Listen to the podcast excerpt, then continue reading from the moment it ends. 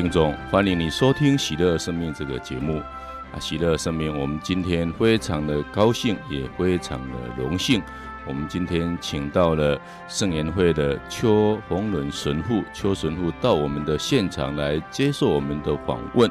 邱神父您好，啊，主持人您好，呃，各位喜乐的生命收音机前的听众朋友，大家好。好，谢谢这个邱神父啊，嗯、啊，从百忙中啊赶过来，他从学校呢刚刚上完课赶过来。那我们都知道啊，这个邱神父啊啊年纪也很轻，那他是一位神父，那年纪很轻当一位神父真的也是不容易。啊、等一下，当然我也要请教他为什么有这样一个选择。那首先呢，我很想了解一下您的年轻生活，也就是说。你是怎么样的认识这样一个信仰？是原本的家庭呢，就是有这样一个天主的信仰，还是后来呢？啊，经过别人的介绍，你认识了天主这样一个信仰？你能不能跟我们做一个分享？啊，是的，嗯，我认识信仰是一个很偶然的一次机会哦。我二十二十二岁、二十三岁的时候才领洗的。那之前的话，我是先认识一位神父。啊，那他也是一个传教士了哈。然后在我在高中的时候认识他，那时候正准备考大学，所以也没有想太多，就学生嘛啊，考大学，但最重要是读书啦。那把书念好是本分嘛啊，所以我们那时候就只有想说，哎，认识一个神父很欣喜呀啊。那之后在淡水念书的时候，那时候念的是现在的真理大学，以前叫淡专啊。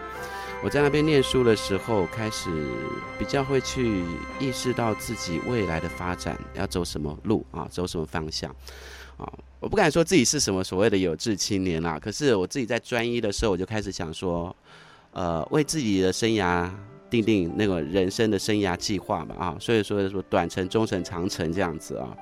那当时其实我我自己念的是观光，那我我从高中开始就有在饭店打工的经验，所以我自己也想朝这个旅馆管理的方向去发展啊。所以因为刚好又念观光，所以我觉得说，诶，以后往这方面走也很好啊。那当时的发展的方向都还不错，可是就在我念专一的那一年。我突然也有一个念头，就是说，诶，其实做一个传教士也不错啊。基本上我那时候还不是教友，我也不了解天主教是什么啊。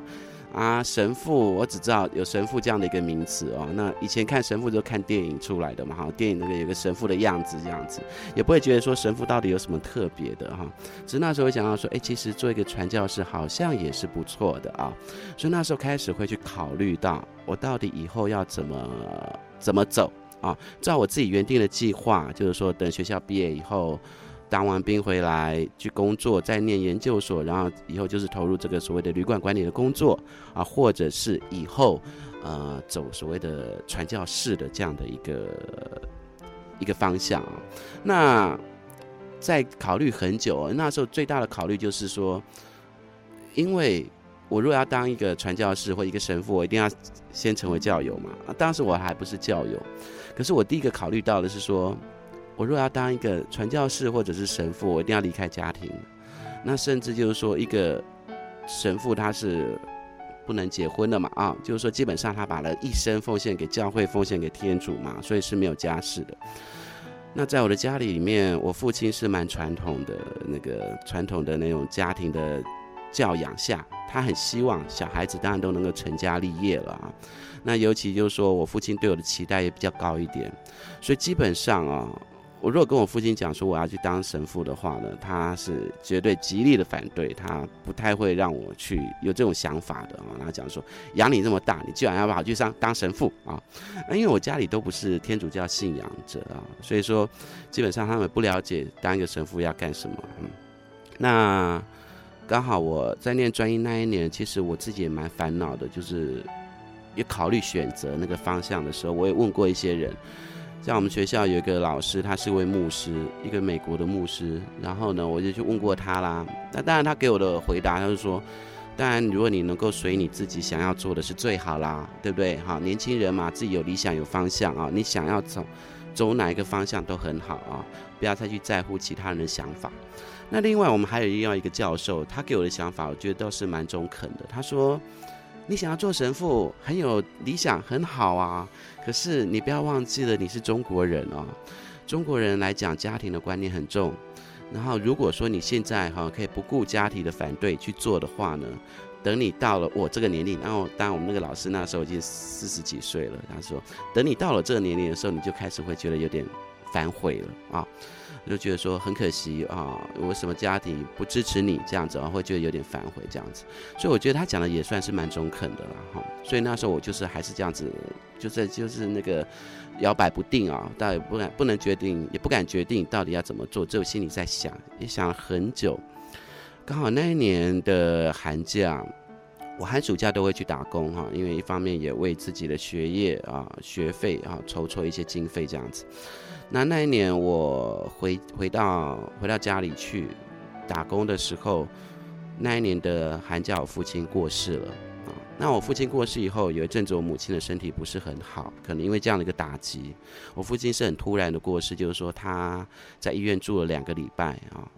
住进去的时候是高血压，可是后来却发觉是脑瘤，又有很多很多问题这样子哈。那过世以后，对我母亲是一个很大的打击，尤其是这么快的时间。那后来我母亲身体不太好，那有家里的兄弟姐妹都不住在家里，那后来我就想说，好，那我就回家啊，就是一方面我还是要上课，可是我想说还是可以看看啊，父母亲到底状况怎么样啊，有点照料比较好。那那阵子过了以后，其实这种想要做神父的念头又转又出来了，这样子。那很很奇妙的，因为我我之前提到过，说我在高中的时候就认识一个神父，所以说其实这个神父帮助我很多，在这段时间里面，他几乎是陪伴我去走过这种我觉得蛮苦涩的那个哈，蛮苦涩的这样的一个时期哦，就是说家庭因为呃家人的过世啊，那又加上我自己有一些求学上面有一些经济压力啊，那其实对一个年轻人来讲，其实那个压力负担都蛮大的。那他这段陪我蛮多的啊，就是这样子，不管是在精神上面的帮助啦，或者有时候偶尔会蛮关心我的啊，所以那时候其实我也在想说，哎，作为一个神父其实也是不错啊，嗯，可以去关心别人啊。然后后来我就考虑了很久啊，可是因为我父亲刚过世，我看我母亲那个病弱、身体不好的样子，其实我不敢跟我母亲讲，因为我怕对她有很大的打击。那其实我母亲那时候知道说我有上教堂哦，但是讲到上教堂就是一种经验哈。哦，对不起，那时候你灵洗了没？啊，还没有，那时候我还没有灵洗哦。那时候我应该是还认识，算是认识教会，我是偶尔会去教堂去望弥撒，然后跟他们在一起。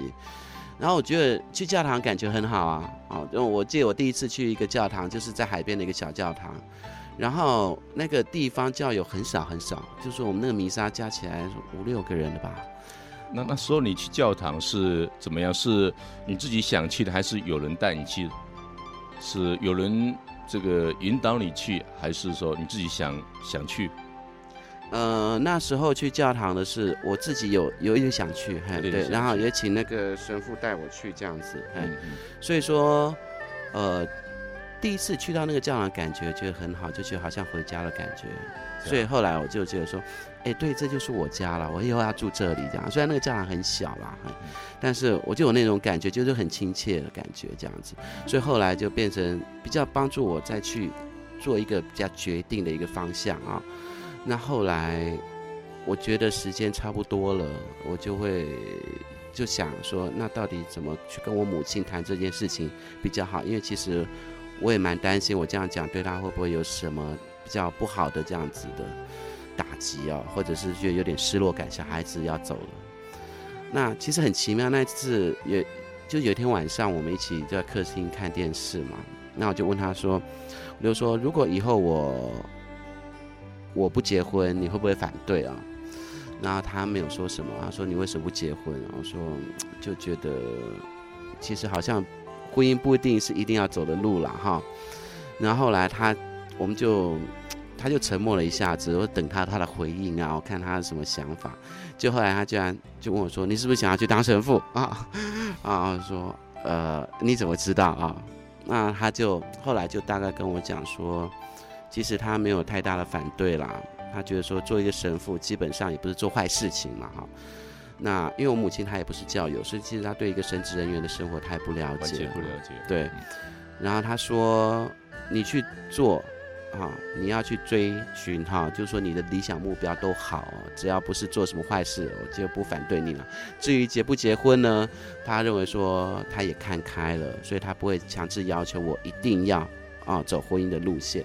就这样，后来开始我就开始慕道啦，又开始准备要灵洗这样子，所以就在这个机缘里面开始认识天主教是什么，然后来大概了解这个教义是什么这样子。嗯，好那我很好奇啊，很想了解说，诶，当时呢，你很想当这个传教士啊，跟那一位这个陪伴你的那一位神父啊，有没有关系？你是不是从他的这个身上啊，看到呢，啊，这个神父呢，这个工作非常有价值，神父呢也非常伟大啊，这样一种呢影子，对不对？啊，是。当时候其实碰到这个神父啊，这个神父很很可爱，他是一个爱尔兰籍的神父。也是一个传教士了，然后其实他对我真的很关心哦。我讲一个简单的例子好了，我们我们在学校念书的时候，我们每次到圣诞节之前，我们都有一个慈善的公演，就是一个英文话剧。那通常我们的所有的收入都会捐给慈善机关嘛，啊，那我那时候参加公演那一次，刚好是我父亲其实过世没多久啊，然后后来我就。我就跟那个神父联络了，他也很鼓励我啊，去参加表演啊，怎么样怎样？我就说，哎，那你有没有空？要不要过来这样子啊？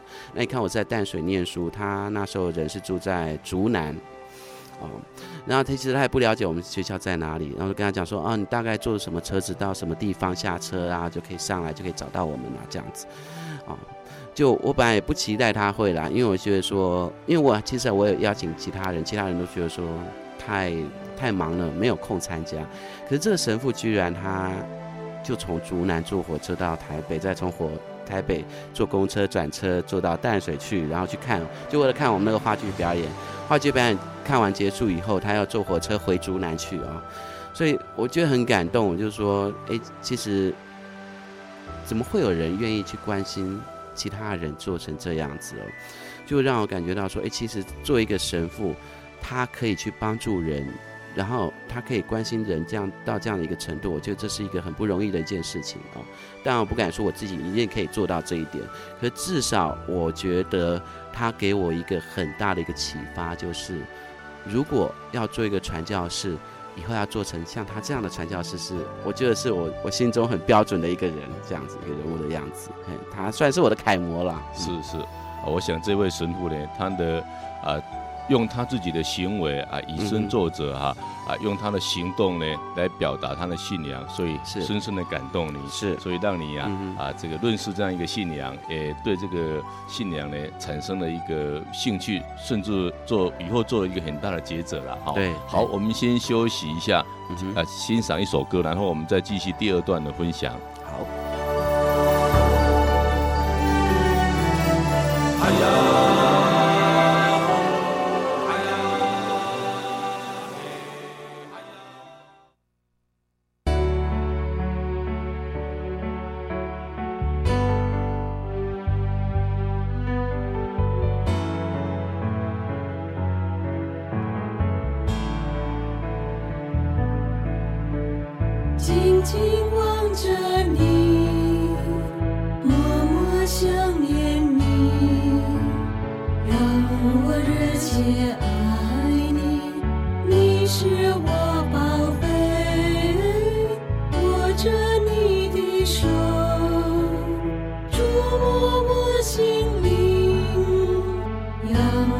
天上星空你是最美丽。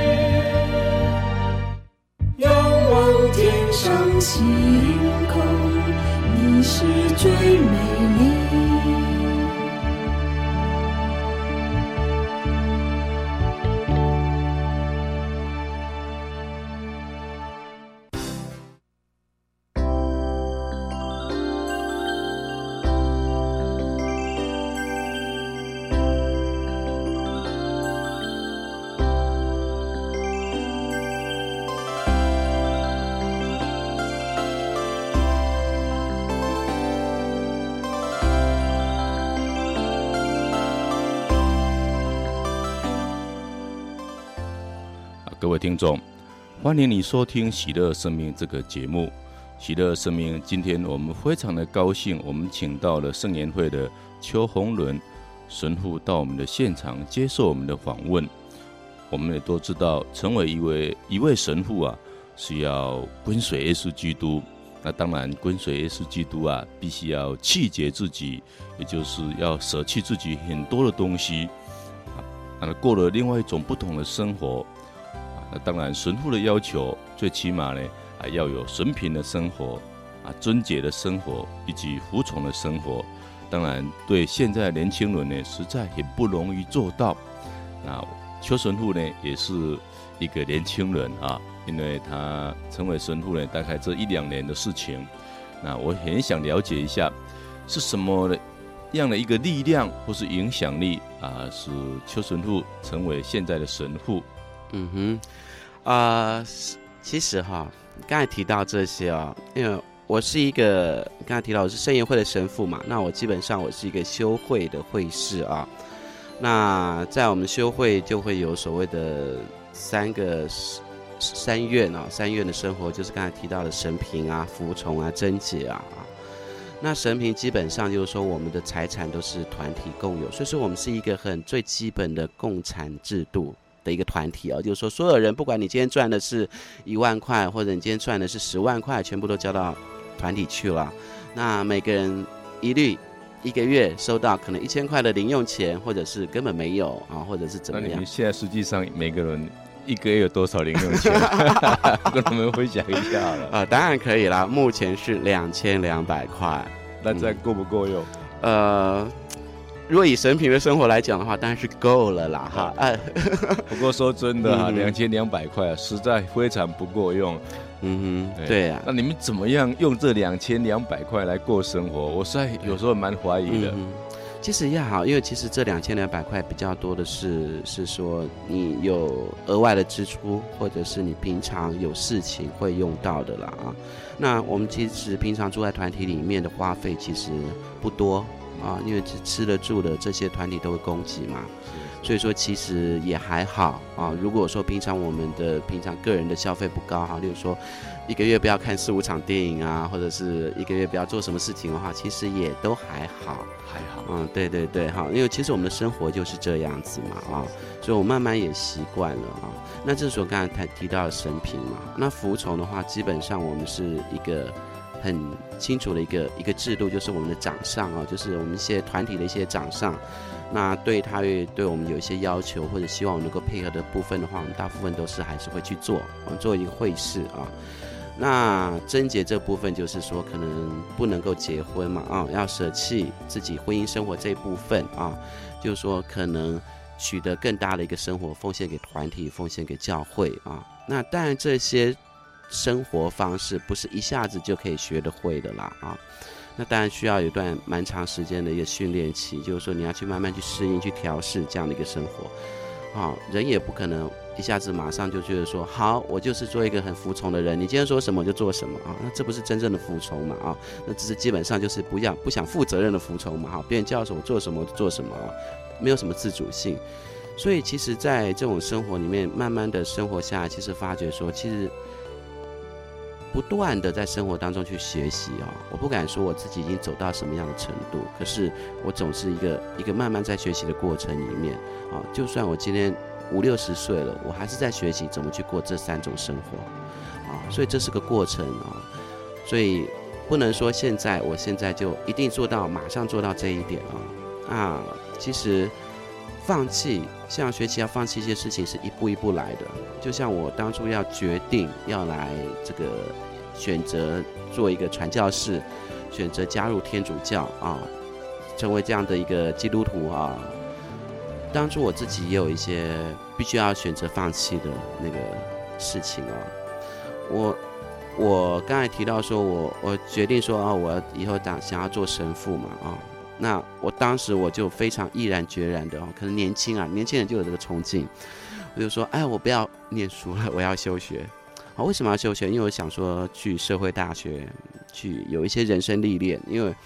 我觉得当初的理想其实真的是很单纯，是说以后做一个神职人员，然后做一个传教士，要接触的就是人。好，如果说我我今天很单纯的就是书念完了，毕业了以后当兵回来，然后再进入修会的话，我觉得基本上我跟人的接触是很少的。所以后来我就我就跟我母亲讲说，那我想休学了，我不要念书，我要出来工作了哈。然后母亲就说，你怎么？变得那么快了哈，因为当初要去念书也是我自己很坚持要去念的。那说现在说不念的也是我了哈，所以我母亲就说奇怪，这小孩子怎么一天到晚变来变去的啊？就是他也拗不过我啊。然后后来我就在外面工作啊。那工作了一阵子以后，其实我们年轻人，我觉得一般年轻人在刚开始接触工作的时候都会很投入啊，我自己也很投入在工作里面。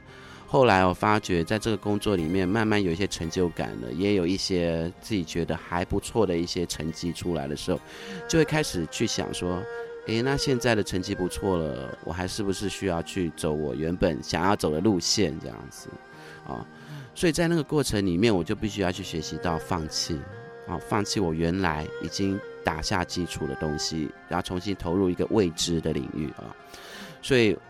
为了要领洗啊，其实为了要领洗，我我我就辞去工作了啊，然后呢就去找一份比较兼职的工作，但不是很固定的啊。那希望能够在教会里面能够更了解这个环境啊。所以其实在这个过程，常常就不断一次又一次的去要求我去去舍弃一些东西。所以我只能说，这种舍弃就是从慢慢从小到大的啊，不是一下子就可以舍弃很多啊。那这个样的一个过程，我只能说一生都在学习啊。那可能等我哪一天回归天家的时候，我都不敢说我做到百分之百了啊，我们都都在学习的过程当中了。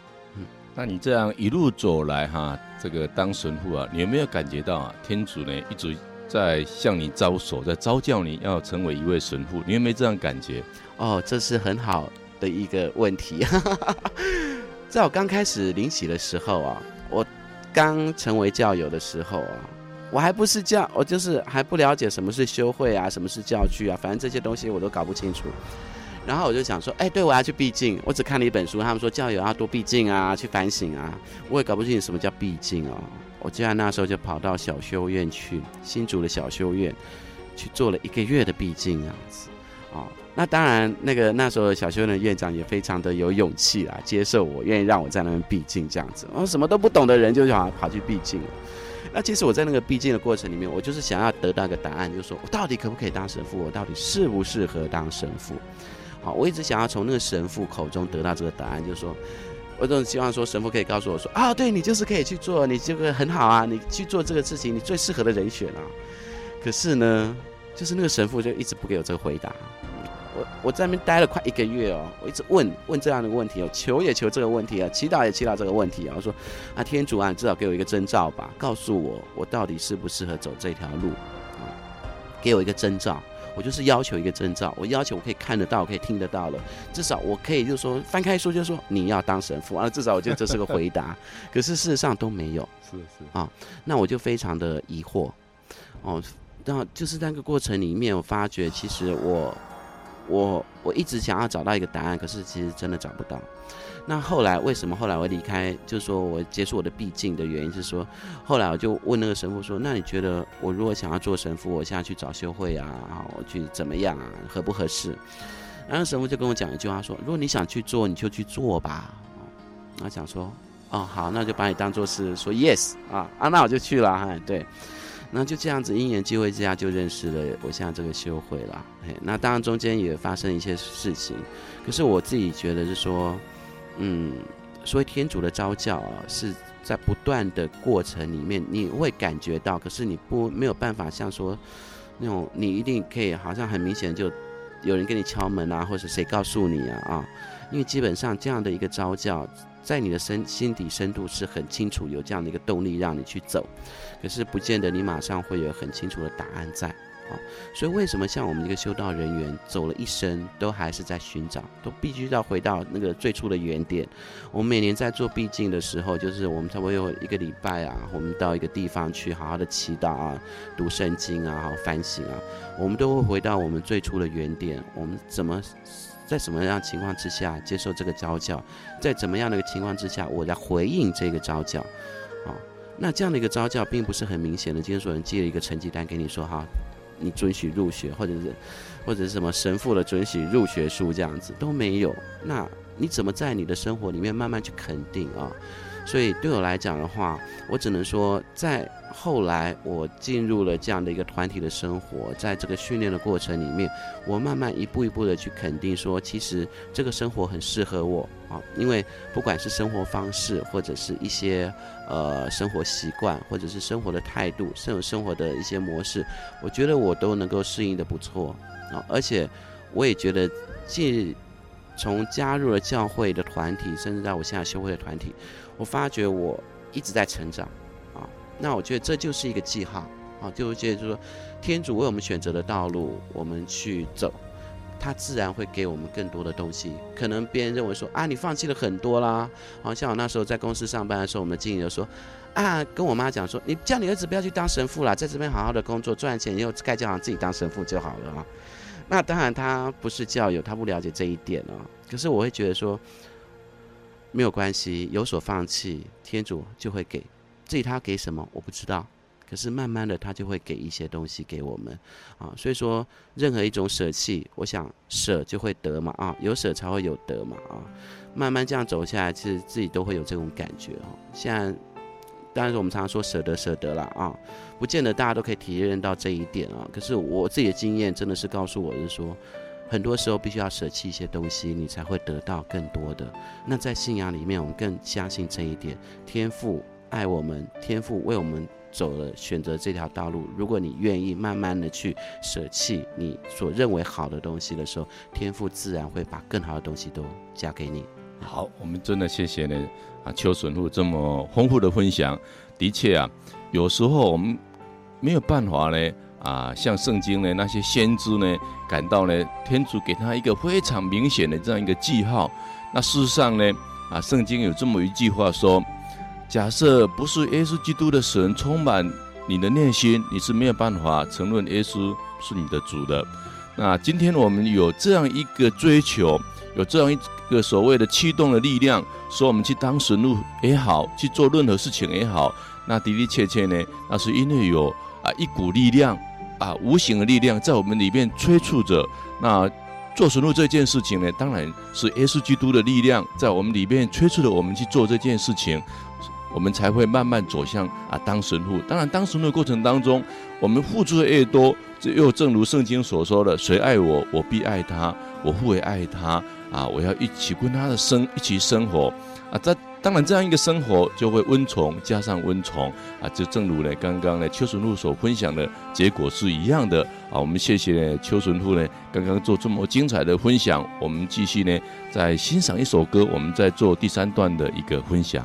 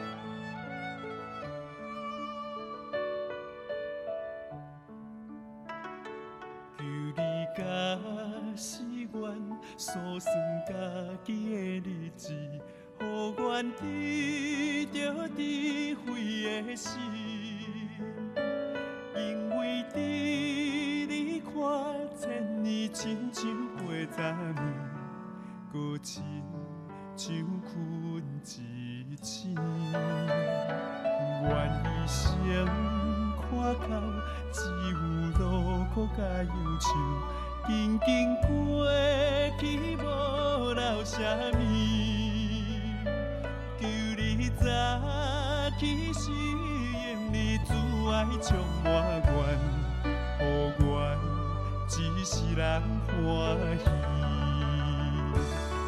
一生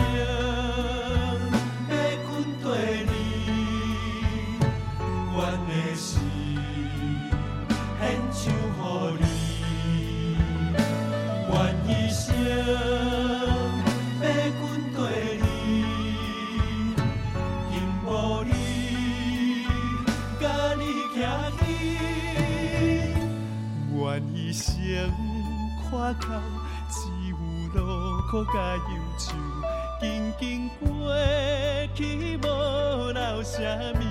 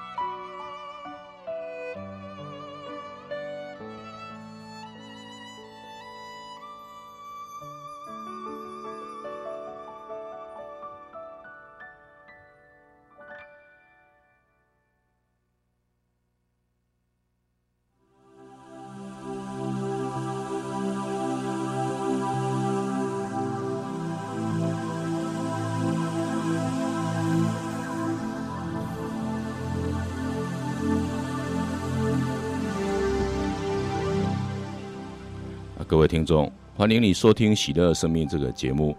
啊，喜乐生命，我们今天非常的高兴，我们请到了邱宏伦神父到我们的现场来接受我们的访问。那当然，成为啊这个神父，在生命当中就是跟随天主啊生活的人。当然，在跟随天主生活的人，常常要依赖天主、信靠天主，全心全意全灵的爱上主。那在这样一个过程当中，我相信他跟主的关系呢是蛮密切的。那在这样跟主的关系密切的生活当中，啊，当然呢也会感受到天主的一些恩典或是恩宠。我不晓得邱神父，你有没有感受到天主的恩宠？呃，天主的恩宠啊，我简单这样讲好了。我记得我们那时候在在那个我们在修会里面的的一些培养的的的时期里面哈，我们常常讲一个笑话啊。就说一个人适不适合修道，我们要看这个人啊，是不是能够吃得好啊，睡得饱啊，哈，就是吃得好好，睡得饱饱的哈，这样的人就最适合当修道人。为什么？因为晚上睡觉你不用什么烦恼就睡着了，这样子啊啊，然后吃的时候也吃得很好。我觉得我好像都有吧，我觉得这是一个很大的恩宠啊，因为我很少，我很少会为一些事情有很多的忧虑，忧虑到不能睡觉。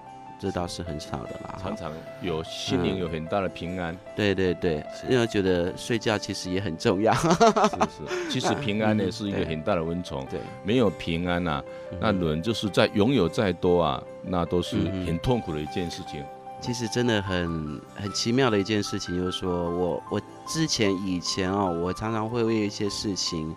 晚上会比较容易是睡不着的失眠的状况，可是后来我这方面很少，呃，非常非常的少，就是说我不再不再是为一些事情在烦心，烦到不能睡觉。也就是说，你当神父之前还会比较会烦恼，那、嗯、当了神父之后比较不会烦恼。对对对，啊、好像把一切重担都卸给。交出去了。哈，对啊，我想说有天主在嘛，哈，我们。天塌下来，他会帮我挡住啊，是，所以就比较心宽体就盘了，哎，然后再就是说，这种恩宠可能在我的整个个性上，还有处理事情的方法上面了啊。像我，我入了修会以后，我现在做了很多事情，是我以前从来没有做过的事情。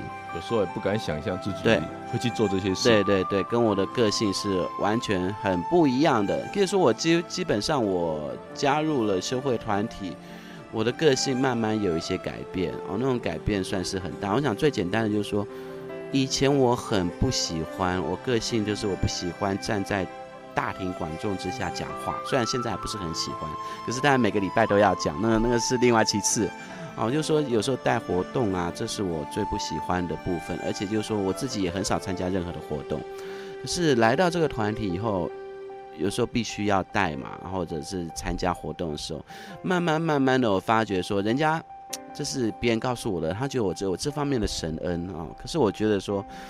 我看不出来，就是说，以前我根本没有这样的事，没有这样的能力，现在居然可以做到这样子、哦！那我想这也是一个上主给大了很很大的一个恩宠、哦。那不管我们现在人就所谓的潜能开发啦也好啦，或者找到自己真正的那种能量能量磁场啊，可是我蛮相信的，这个如果没有天主的带领的话，基本上你想要开发还是有限的，靠人的力量真的不够。其实真的要靠天主的力量，你才能慢慢的把你自己的潜能给开发出来。据我所了解，您也主持了一个有台的这个节目，也主持了蛮久的时间。你可能过去也没有想象说你会主持那个这样一个节目，而且呢主持那么多年，是是，是不是？嗯哼，那你是不是也感觉这个是天主的恩宠？嗯。人家是这样说的啦，我觉得应该也是啊。那你愿意不愿意给我们分享一下？嗯，呃，你的广播的一个内容啊？为什么你要做这样一个广播？是你，你的目的在哪里？动机在哪里？嗯啊，然后也跟我们介绍你的你的这个广播的内容跟时间好不好？好，OK，打一个小小的广告了啊。对，我们的节目叫《天堂新乐园》。那每个礼拜天的晚上九点到十点啊，在云嘉南这边是 FM 九三点三啊，FM 九三点三的频道啊播出啊，天堂新乐园。那台中、台北也有播。那我想我们就不再提台中、台北部分了。那要提示说，为什么会开始做这个节目？其实我只能说，真的是天主的安排啊。刚开始。我们只是想到说，我们希望我们教会有一些声音，可以在所谓的媒体上面啊，一些媒体上面出现啊。那其实当初只是跟几个朋友这样，好朋友这样在谈，那也没有想到是真的可以做，因为觉得好像这是太远了，太远的计划了这样子。可是没想到，我有一年我在我我在嘉义住嘛，后来住一年以后，我就回台北去念神学。这一年在嘉义的时候，后来我要离开嘉义回台北去念神学的时候，就这件事情就谈成了，就是说刚好那个电台这个频道的电台刚开幕，然后我们就去跟他们接洽这样的事宜，然后就这样谈成了，就是说呃我们可以在这个电台做一个节目这样子。那有了频道，有了时段啊。可是没有人做啊，怎么办呢？那我们这就从这个些手手啊，不然伸手，就是什么都不懂的人就硬着头皮就下去做。刚开始我们当然也有请到一位以前也是当播音员的人跟我们一起陪伴我们一起做啊。可是像我们后来做到最后的原因就是说，其实这是一个奉献的工作啊，你常常必须要奉献出自己的时间。无给职的工作，基本上如果你没有那份心力的话。一般人可以奉献的时间是有限，我们这个这个是无可厚非的啊。大家现在工商社业都忙啊，工商业社会都很忙碌，自己的生活哈、工作上面有很多的压力，不见得有那么多的时间可以来做这样的付出。那我自己的话，我当时又在台北念书，所以基本上有时候我就是一个礼拜、两个礼拜就回到家里来做节目啊。那这个慢慢训练的过程里面，我发觉说其实。做广播节目也是我自己的喜好之一啦，哈，因为呢还有这样一个温宠。那当然，你你的广播节目还是以信仰的一个分享为主，是不是？对，我的广播节目比较是针对的是呃大家普遍的听众来听啊，就是说我们当然是以信仰做出发点啊，这整个信仰是我们最基本的一个。我们说做节目的一个动力嘛，啊，是。那但是我的节目里面呢，我们谈到更多的是跟生活比较有关系的啊。那我想，其实信仰就是生活嘛，啊，我们愿意提供的是一个有信仰的人，他生活的方式跟平常人生活的方式不同点在哪里？当然，在我们的节目里面，我并没有告诉你我们的方式一定跟你的方式不同。重要的是，我相信让聆听者来听听看我们的。我们所提供的一些东西，然后可以帮助他去有一些思考。其实最重要的是，我觉得人生是需要有一些空白的时间，有一些反省的时间啊。那这个部分是信仰可以提供的，只是现在的人对这方面的时间一直都觉得太少了，也比较吝啬于给自己这样的时间。那我们也希望说，借着广播节目这样在空中能够提醒大家，也给大家有这样的一个机会去做一些，啊。为生活留点留白吧，那也为自己的生活有一些反省的机会，对。好，我想呢，您的节目跟我们的节目呢，应该是相通的。呃，期待呢，我们的听众呢，啊，能够继续收，哎，这个来收听这样一个节目哈。那我我会了解到你在辅仁中学也教授所谓的伦理学啊。当你在教导这些高中或国中的学生啊，那你最想把什么东西呢教导给他们？你能不能跟我们做个分享？好。其实，在教伦理课，这是我们所有的教会学校都会有一个很特别的课程，叫伦理课啊。那现在我们也把它称为生命教育的课程啊。其实重要重点是在于让学生意识到，生命不只不只是只有学业而已啊，成绩只是分数，分数并不代表一切，在生命当中有更多更重要的东西，值得他去思考，值得他去追求。那也这是我们在上这所谓的伦理课跟生命教育的课程里面要给学生的这一点啊。当然，学生在整个求学的过程里面，他并没有学习，可能没有学习过这些啊。在国文课、英文课上面念的课文上面，可能对他们会有一些帮助。可是现在还是一个升学导向的教育体制之下呢，学生基本上呢不会有太大的反应啊。重点是我今天背完这一课，我可以拿几分。这是他的重点，而不他不会去想说这一刻到底对我有什么大的影响啊，或者说他可以帮助我去做思考、做反省。那我们希望说，借着这样的一个生命教育的课程，能够帮助学生去体验到生命是什么，生命来自于何处，你生命又要归到什么地方啊？其实这是最重要的、最基本的。谈到生命，怎么来，怎么走，怎么去。这都是我们必须要考虑到的啊，所以我们尽量在这个课程里面也可以带学生这一部分。当然，我们在这个课程里面，我们也给学生很多很多一些价值观的取舍啊。我们并不一定要告诉学生这个价值观一定是对的，可是我们要训练他是有取舍的能力啊。现在的社会很可惜的一点就是说，自己认为自己有取舍的能力，可是事实上常常很不小心的就被别人牵着鼻子走。啊，那种价值观的思考方式很容易，就是别人讲的似是而非的价值观，你马上就接受了。可是你会觉得他讲的有理，可是因为没有反省过，所以就你不会去想到说，其实他背后的一些因素其实是非常的值得去商榷的啊。所以我们也希望过，培养出学生来可以去体验到这一部分啊。当然，我们的课一个礼拜一节课事实上不够啊，也不是很多。那整个学生，因为在升学主义的整个环境之下，面说对这个课程的重视程度也不见得真的那么高。可是我们还是很相信的啊，在整个教育的过程里面，或许他经过这样的一个课程，可以在他的生命上面，在他人生上面有一些帮助的话，那我们就觉得这个是我们的课程里面最重要、最值得也最感到安慰的一部分，因为其实。教生命啊，教生命就像以前师父带徒弟，事实上不一定是在课堂上的啊。可是重点是在这个教育制的制度之下，我们真的希望给学生看到的是，除了在你生命发展的过程里面，你也可以去注意到其他人的生命是怎么发展的。嗯，这是在我们的课程里面蛮希望让学生能够学习到的一点。嗯，好。我们谢谢邱神父的一个分享。的确啊，生命重于物质啊，这是在圣经里面耶稣告诉我们的。那我们很多人呢啊，一直在追求，不管是婚事或是物质的拥有啊，那追求到最后呢，他们他们不见得感到快乐，不见得满足，也不见得幸福。事实上呢，一个人呢，真正的幸福呢，应该是要有精神跟物质上的平衡。所以耶稣说啊，你们。除了呢啊，生活需要饼之外呢，也需要天主口中所发出的每一句话，你们才会生活真正的快乐跟幸福啊。的确呢，我们现在很多人呢啊，或许呢年纪越大啊，四十岁以后，我们常常说四十而不惑。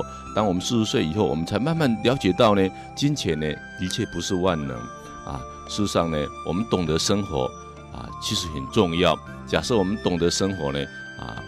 不多的钱，但是我们可以过得很幸福、很快乐。但是我们不懂得生活，可能很多的钱，却会给我们也带来很多灾难，也不一定。就像现在呢，有很多呢啊富豪家庭呢，确实呢有很多的灾难是相同的。好，我们谢谢呢这个邱神父啊第三段给我们所做的分享。我们再听一首歌，我们再继续啊第四段的分享。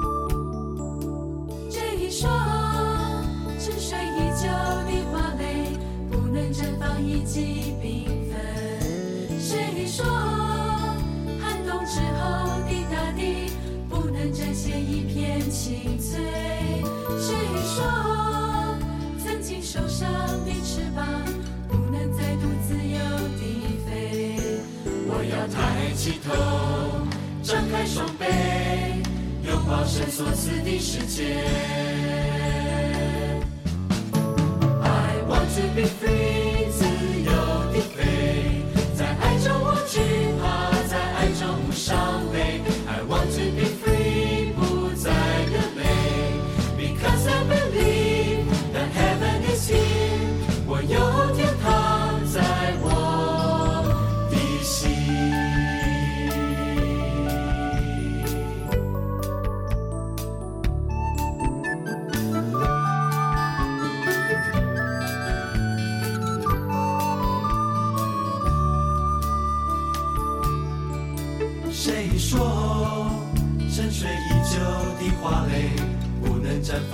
放一季缤纷？谁说寒冬之后的大地不能展现一片青翠？谁说曾经受伤的翅膀不能再度自由地飞？我要抬起头，张开双臂。拥抱神所赐的世界。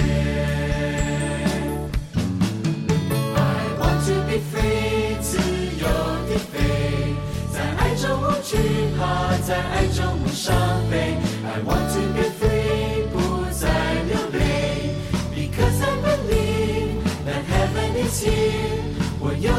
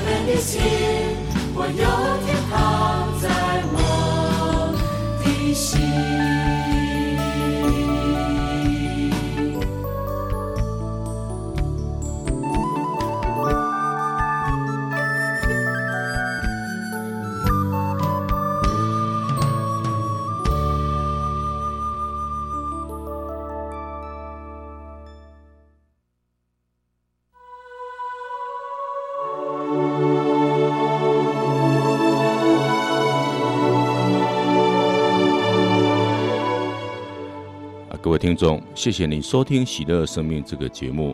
《喜乐生命》，我们今天非常的高兴，我们现场请到了圣言会的邱宏伦神父到我们的现场接受我们的访问。啊，我最后啊想请教一下邱邱神父，您在阅读圣经过程当中有没有比较喜欢的啊圣经章节啊，跟我们分享一下好不好？好，那我想说，其实我印象一直很深刻的一句话哦。当你之前跟我提到这件事情的时候，我第一个想到就是耶稣曾经讲过一句话，就是，呃，人赚得了全世界，失去你的灵魂有什么用处呢？啊，那其实我我自己为什么对这句话的印象这么的深刻的原因，就是说，其实它是让我去决定我要走这条路的一个很大的一个指标啊。我自己有一天晚上呢，晚睡不着觉，就翻开圣经，然后就开始念啊。我以前总觉得说翻开圣经念到最后就会睡着了，就当做是安眠药这样子啊。可是很奇怪，那天晚上我几乎四部福音看完，我都还是非常的精神奕奕。对哦，非常的激动这样子，晚上睡不着觉，就一直想很久想很久，然后有很大的很深的那种触动那种感动，然后。尤其对这句话就想了很多很多，然后后来就自己就真的决定说好，那是不是要做一个取舍，放弃原来的工作，然后开始为自己要从事所谓神职工作的这样的一个生活去继续走啊？所以我很相信的是说，没有错，我们需要一些物质的生活在生活上面啊，那。但，我们所需要的东西跟我们所想要的东西是有差别的啊。基本上，我们需要的东西并不是很多。若以来讲的话，你填饱了肚子，穿暖了，其实就差不多了。可是我们想要的东西会比我们需要的东西更多。那其实很多时候我们只是要追求我们想要的东西，而不是我们需要的东西。所以对我来讲的话，当初愿意去做这样的一个取舍，我觉得，嗯，至少我把我想要的东西丢掉，然后去选择另外一个让我觉得说可以更能能符合我自己心理心灵层层次上面的需要，这样子。好，我们谢谢这个邱神父。嗯、的确啊，这个贪婪的的人呢、啊、是不能进入天国的。那一个人呢，都是说一直啊这个想要很多东西，而不是追求他所需要的，那就是一个贪婪的人。这样的人呢是没有办法，也没有资格呢进入天国。那天国是属于那一些呢能够不断的舍弃，为别人啊着想，为别人生活的人啊。那，我们看到呢，福音里面告诉我们，不管是那一位富贵少年啊，耶稣呢还是告诉他说，你要舍去啊你自己的财产，施舍给穷人，你必有呢啊这个生命啊永恒的生命在天国啊。那我们真的谢谢这个啊邱神父给我们做这一季的分享。你纵然赚了全天下，而赔了自己的灵魂，对你有什么益处？那我们不可能赚了全天下，那当然呢，我们人生呢最最最快乐的不是我们拥有太多的东西，而是够用，实在就是最快乐了。我们今天谢谢呢，嗯、啊邱神父接受我们的访谈，谢谢您，谢谢黄大哥，也谢谢收音机前的听众朋友们，听我在这边分享的这些事情，谢谢。好啊，我们也祝福所有的听众，愿耶稣基督的恩宠与你们同在。